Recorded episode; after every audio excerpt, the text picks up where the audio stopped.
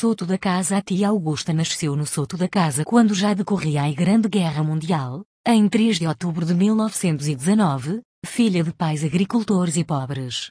Augusta Alzira Mendes Gil cedo ficou órfã dos seus progenitores, e depressa casou com um alfaiate, que por motivos de falta de clientela teve de emigrar para Lisboa, conjuntamente com a esposa. Ontem como hoje, muito beirão tem de deixar os seus territórios para encontrar melhor futuro em outras paragens, nos grandes centros de Lisboa, Porto, no litoral ou na diáspora.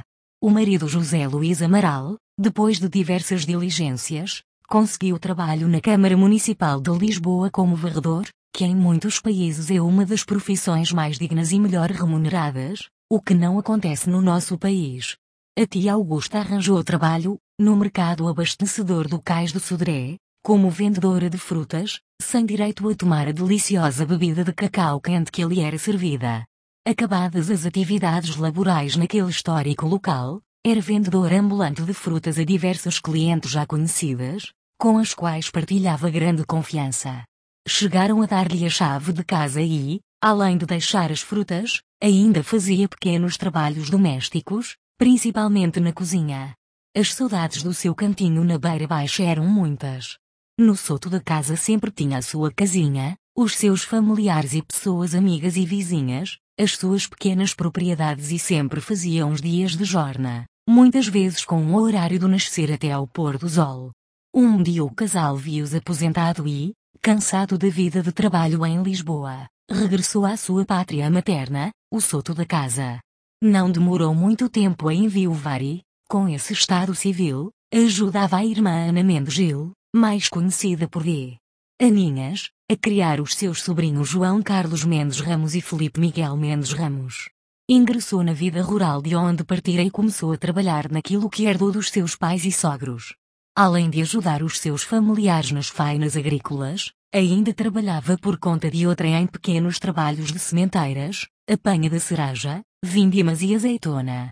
Partilhei com ela muitos momentos na colheita da cereja e nas vindimas e sempre me despertou a sua tenacidade, o seu trabalho era destacável, realizava as tarefas melhor que muitos homens. Esta mulher centenária, carismática, de corpo franzino, Colaborava também com a comunidade cristã e com a junta de freguesia. Estava sempre pronta para dar a sua colaboração em serviços paroquiais. Destacasse a sua ação na festa de Nosso Senhor da Saúde e da Nossa Senhora do Bom Parto, algumas das romarias mais importantes da Beira Baixa, que se realizam no Soto da Casa no quarto domingo de agosto de cada ano. A fim de angariar fundos nesta romaria, a tia Augusta confeccionava bolos, filhos, mas a sua especialidade eram os cuscurais, doçarias muito apreciadas em forma de flores. Também a nível cívico, todos os anos participava na tomada do Carvalhal, um ato histórico das gentes da rama do Castanheiro, que libertaram as terras das mãos da família Garrett para benefício de todo um povo. A tia Augusta, na comemoração do centésimo vigésimo quinto aniversário daquela efeméride, contracenou com outros homens e mulheres, dando vida ao facto verificado naquele memorável ano de 1890 e com toda a população respondeu ao grito, de quem é o Carvalhal? É nosso, ainda hoje, na quarta-feira de cinzas, o povo do Soto da Casa se desloca para o Carvalhal comemorando a vitória de um povo contra a prepotência de uns senhores feudais.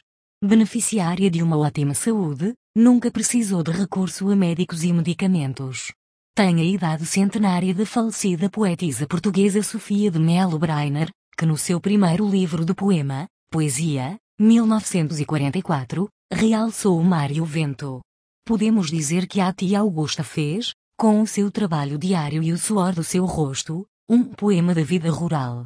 Uma poesia feita nas sementeiras, nas cerejas em flor, nas videiras, nas oliveiras, nas mondas, nas colheitas de tantos frutos. Sofia escreveu: Quando eu morrer, voltarei para buscar os instantes que não vivi junto ao mar. A tia Augusta voltará um dia ao encontro das gentes da rama do Castanheiro. Antônio Alves Fernandes, outubro 2019, Aldeia dos Joanes.